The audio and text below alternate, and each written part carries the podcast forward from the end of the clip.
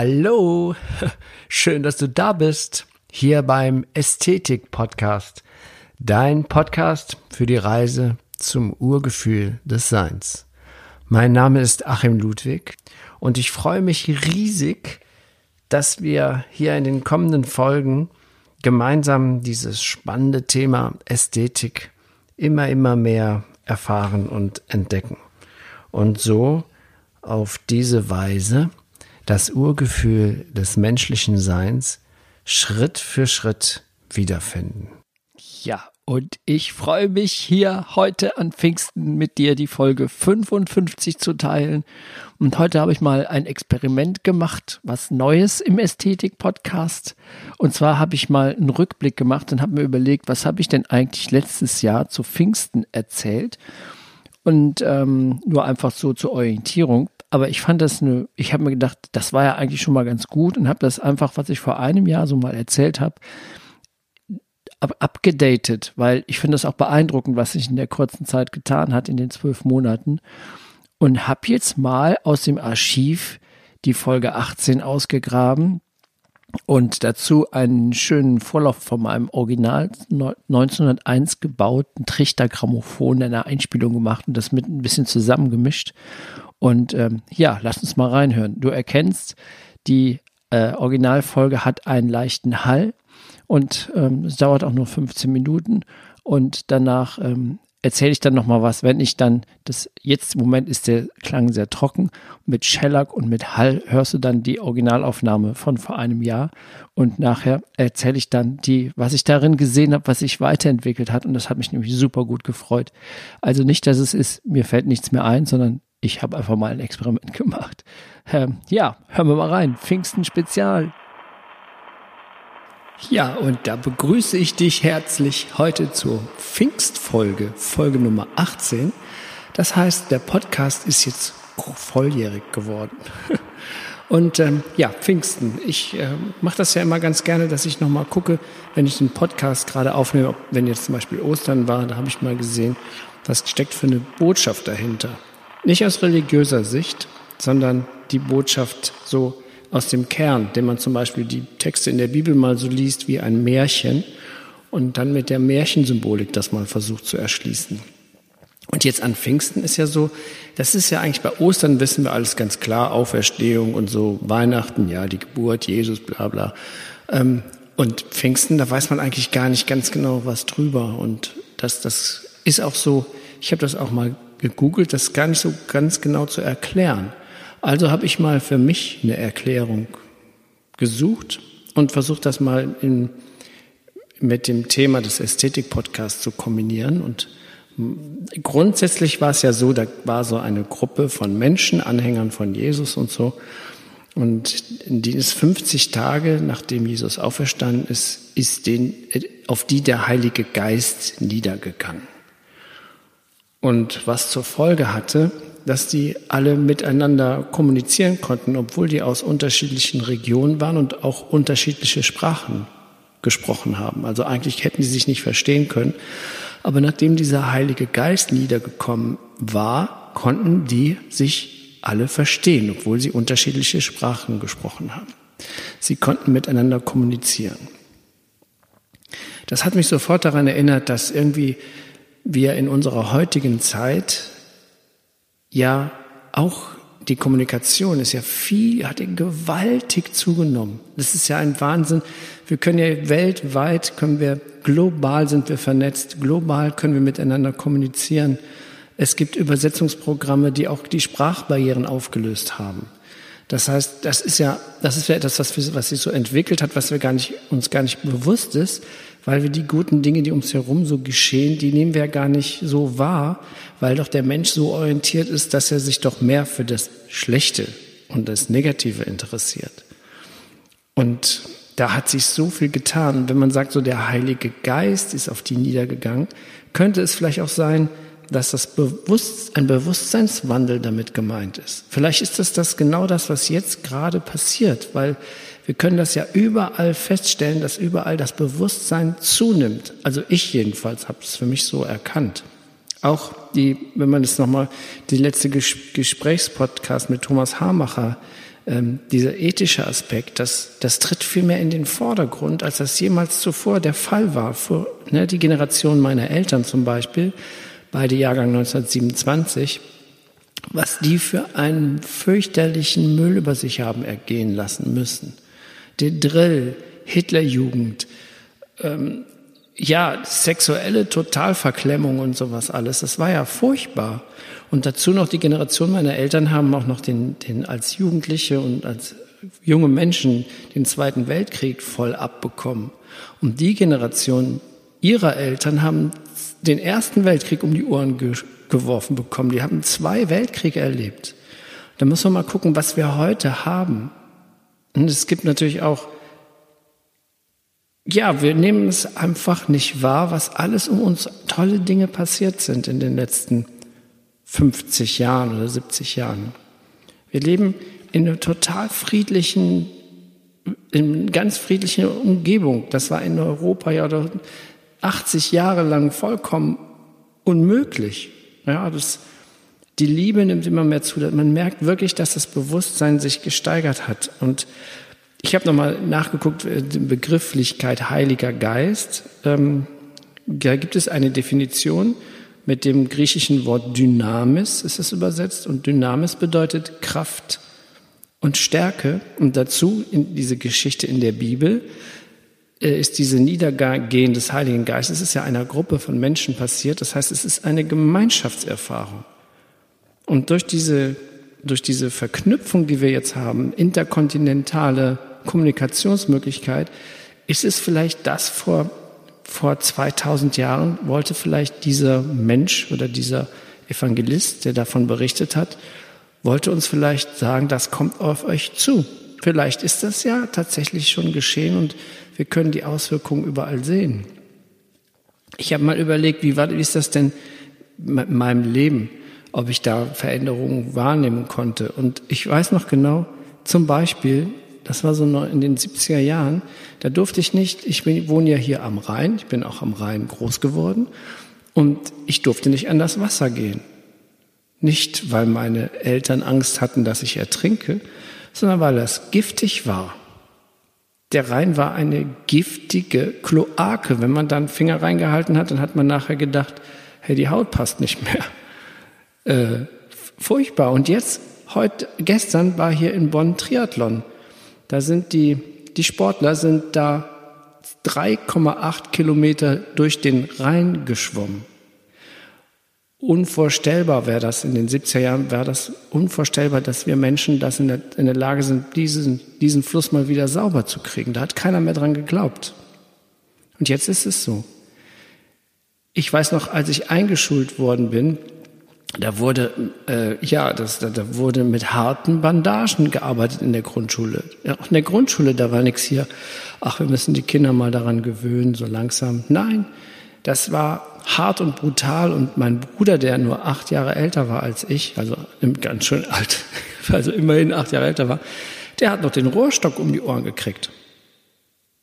Heute, als meine Kinder eingeschult worden sind, das war 1900, äh, so im 2000 rum, da,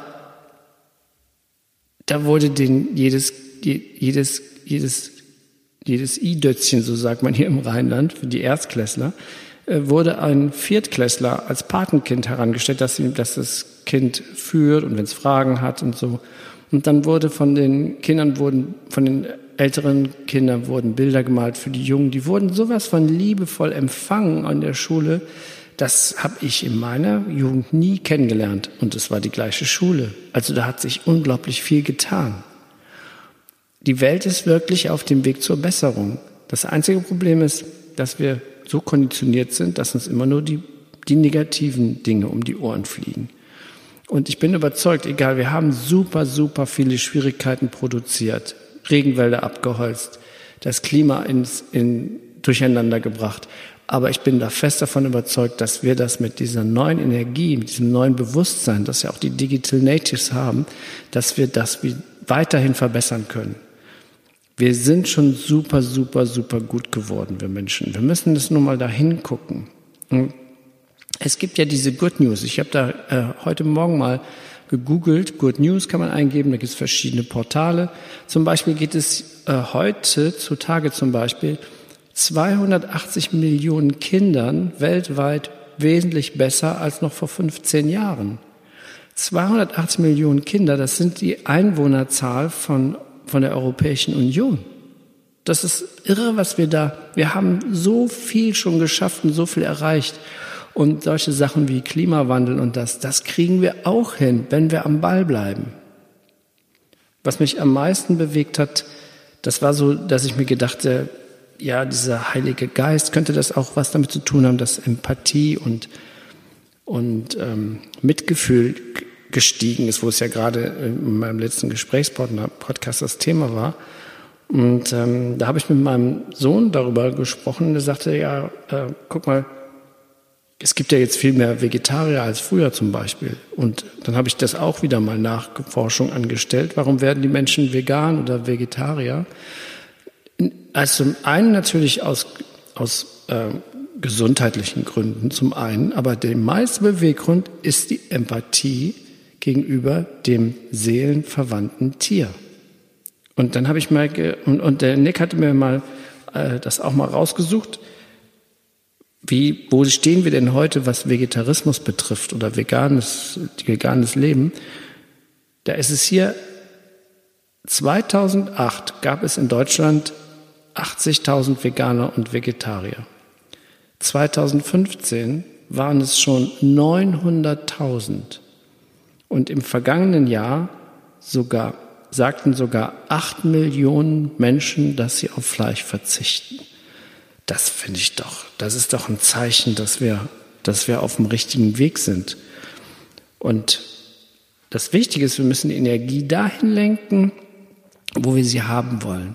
Das hat Albert Einstein schon gesagt. Wenn wir ein Problem verändern wollen, dann können wir es unmöglich auf der gleichen Ebene verändern, auf denen es entstanden ist. Wir müssen eine höhere Bewusstseinsstufe ein, einnehmen. Das hat, das hat Einstein wortwörtlich gesagt. Und er war ja auch überzeugt davon, dass er die Realitätstheorie, hat ja davon geträumt, dass er auf einem Lichtstrahl geritten ist. Er hat, er, Einstein war davon überzeugt, dass wir mit dem mit dem universalen Feld oder wie man es auch immer nehmen kann, können wir Kontakt aufnehmen und wir kriegen da Informationen. Und so ist das eben, wenn wir diese, diese Welt, diese, die wirklich im Moment liegt ja alles, es ist ja ganz furchtbar, was wir gemacht haben. Wir haben die Tiere ausgerottet. Übrigens, es gibt in Deutschland keine Nerz, keine Fellproduktion mehr. Die letzte Nerz, wie nennt man das, Farm, wurde geschlossen in Deutschland. 4000 Tiere wurden da gehalten und ähm, nichts mehr, nada. Und das ist auch eben, was die Menschen kaufen, das Zeug eben nicht mehr, weil sie eben Empathie entwickelt haben. Das ist doch wunderbar. Das ist doch einfach echt toll. Es gibt keine Pelzfarm mehr in Deutschland. Super geil. Good News, ne? Ähm, das heißt natürlich nicht zu verfallen in so ein ähm, Flower Power Blumenkinder ähm, äh, wie soll man sagen, ähm, egal, New Age, äh, äh, esoterische, infantile New Age-Auslegung, sondern wir sind mittendrin, wir sind ein Bestandteil des Bewusstseinswandels und das hängt von jedem Einzelnen ab. Das ist so, wie wirklich alle Weisen sagen. Oder auch ähm, Nelson Mandela bei seiner Antrittsrede, jeder Einzelne hat unendliche Macht unendliche Macht. Und die, deren können wir uns bewusst werden, wenn wir uns wieder dem Schönen, Wahren und Guten zuwenden. Das hat auch Einstein gesagt, das Schöne, Wahre und Gute. Und er hat damit die gleichen Worte wie Platon verwendet.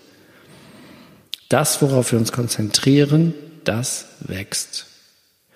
Und wir dürfen auch die anderen Dinge nicht verfluchen. Die, der verschmutzte Rhein hat uns dazu gebracht, dass wir jetzt Wert auf Umweltschutz legen.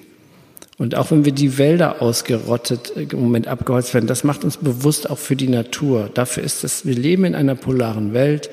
Da gibt es Bad News und da gibt es Good News. Und wir müssen nur gucken, dass wir das, dass wir den, den Schwerpunkt nicht in eine polare Seite verlagern, sondern dass wir es gemeinsam annehmen und von oben betrachtet. Bad News, Good News.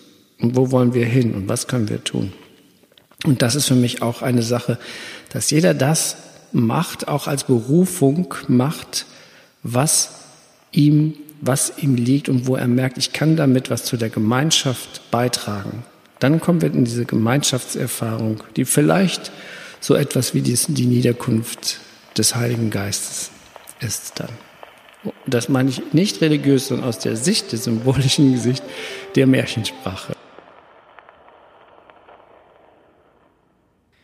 Ja, so war das damals. Also ich finde, der Inhalt, was Pfingsten betrifft, den habe ich da auch doch ganz gut getroffen. Ähm, was sich jetzt daraus entwickelt hat, finde ich, dass es noch viel stärker spürbar geworden ist in nach diesen zwölf Monaten, dass das Bewusstsein überall wächst. Und jetzt gerade durch diese Zeit, diese speziellen Zeiten, sind wir herausgefordert und gezwungen, uns weiterzuentwickeln auf mentaler Ebene, weil sonst können wir das nicht mehr aushalten und unsere Erde wird es nicht mehr aushalten. Es ist also wirklich jetzt ein Punkt an der Zeit für diesen Bewusstseinswandel. Und was mich gefreut hat, ich habe nochmal nachgeguckt, damals in der Folge waren wir bei ungefähr knapp acht Millionen Vegetarier in Deutschland. Heute sind wir über neun Millionen. Das heißt, wir haben einen Zuwachs von über zwölf Prozent in nur zwölf Monaten. Und die Tendenz steigt ständig. Und was für mich ein persönlicher Erfolg ist, ich habe es jetzt mal geschafft, wirklich mal die vegane Lebensweise einzuschlagen. Also sagen wir mal, fünf Prozent flutschen mir schon mal dazwischen, weil ich ja auch so gerne Croissants esse und so. Aber ähm, ich habe es geschafft, auch mal die Eier wegzulassen und zwar durch einen ganz einfachen Trick. Ich hatte das Ostern mein letztes fünf Minuten, also sechs Minuten Ei gegessen. Das esse ich immer so gerne und habe mir dann einfach vorgestellt, hier Alter, du isst jetzt hier gerade in äh, gestocktes Fruchtwasser in einer Fruchtblase und isst gerade die Plazenta eines Lebewesens. Und dann habe ich aber mal gar keinen Bock mehr auf Eier gehabt. Also so ein kleiner Trick, Selbstüberlistung. Aber es fühlt mich jetzt richtig gut, dass ich doch weitgehend die Tiere wirklich in Ruhe lasse, dass die Tiere für mich keine Kuh mehr ausgequetscht wird und, und, und ich auch ähm, nicht dazu beitrage, dass männliche Küken geschreddert werden, weil ich Eier essen, meine Eier, Eier essen zu müssen. Fühle mich aber sehr wohl dabei, aber du kannst es machen, wie du gerne möchtest. Ich war es nur für mich ein persönlicher Erfolg auch nochmal in den zwölf Monaten. Das andere ist, dass ich auch verblüfft bin, unter älteren Menschen, auch in meiner Familie, gibt es immer mehr, die sich radikal entscheiden, mal so überhaupt gar kein Fleisch zu essen. Das hätte ich vor einem Jahr nicht gedacht, dass das möglich ist. Aber jetzt auch durch diese Berichte über diese infizierten Mitarbeiter dieser Schlachtbetriebe, das hat die so schockiert, also in meiner Familie, ein paar Leute, die auch teilweise äh, über 70 und ähm, auch manche, die auch vielleicht noch, noch älter als äh, 85 sind, die gesagt haben, nein, ich habe da jetzt keinen Bock mehr drauf. Und da habe ich gesagt, Mensch, ähm, das finde ich so toll, dass in deinem Alter hätte ich es nie gedacht, dass Menschen sagen, das habe ich schon immer so gemacht, ich habe mich daran gewöhnt, ich muss Fleisch essen, sondern dass die Generation meiner Eltern, also diese, so Jahrgang ähm, Ende der 20er Jahre, so 30 rum, dass die sagen, nee, es ist Schluss, ich, äh, es gibt auch viele Alternativen zu Fleisch und ich bekenne mich dazu. Das hat mich so gefreut, dass ich mich einen Tag später selber zum Essen eingeladen habe. also ich wünsche dir eine gute Zeit, frohe Pfingsten, ein freudiges Ereignis und achte mal darauf, ich sage ja immer, das Zünglein an der Waage bist du und es jedes Zünglein an der Waage zählt. Danke dir, eine gute Zeit, bis bald, hau rein, dein Achim.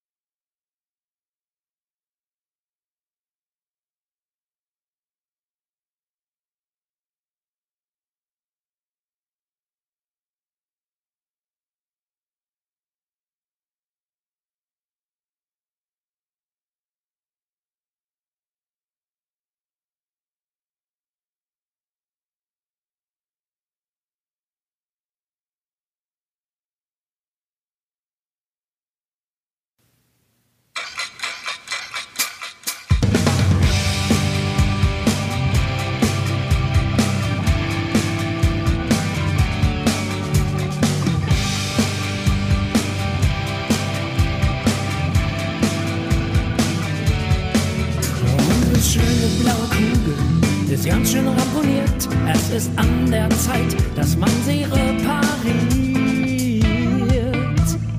Überall um uns herum gedeiht eine Kraft, die etwas vollkommen Neues erschafft. Die alte Macht der Gelder zerstört unsere Wälder. Nach 2000 Jahren nichts gelernt. Das Management der Banken und so manche Spekulanten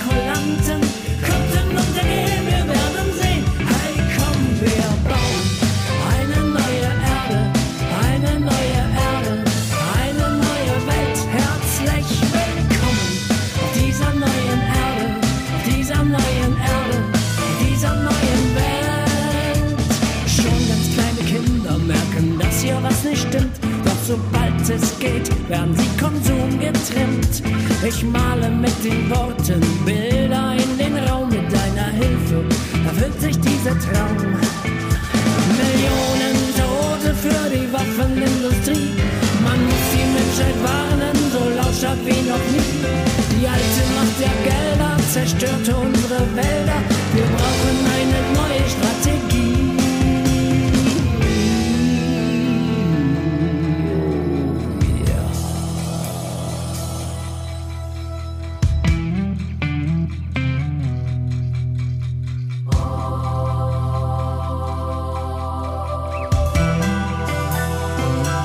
Und das Leben ist das Licht des Menschen.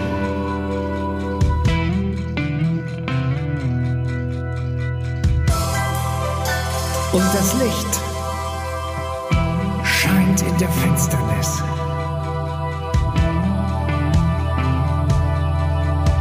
Und die Finsternis hat es nicht